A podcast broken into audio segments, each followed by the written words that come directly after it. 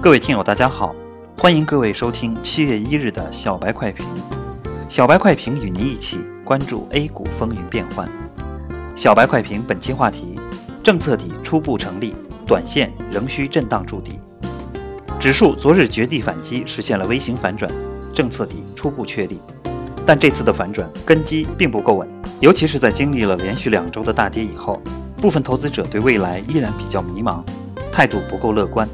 在此背景之下，今天沪指低开百分之一点四七，随后题材股活跃，带动蓝筹大幅上攻，冲击四千三百点。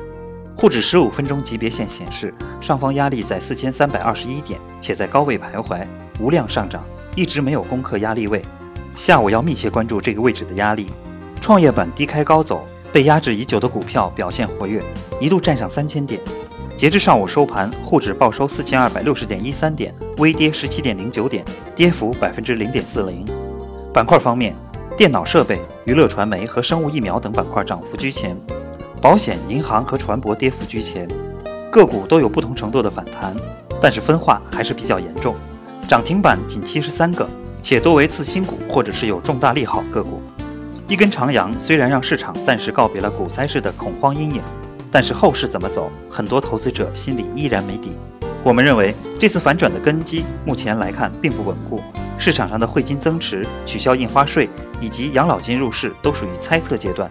股灾虽然成为历史，但并不代表光明马上就要到来。短线大盘依然需要巩固，需要进行震荡筑底。长远来看，牛市根基依然在，继续看好三季度的行情。另外，公牛炒股千万实盘大赛今天已经正式开始，牛人持仓状况、盈利状况都在手机 APP 同步直播，都赶快一起去看看吧！参加活动晒跟买还可以赢小金库现金。今天的小白快评就到这里，本期编辑张芊芊，主播阿文，我们明天同一时间再见。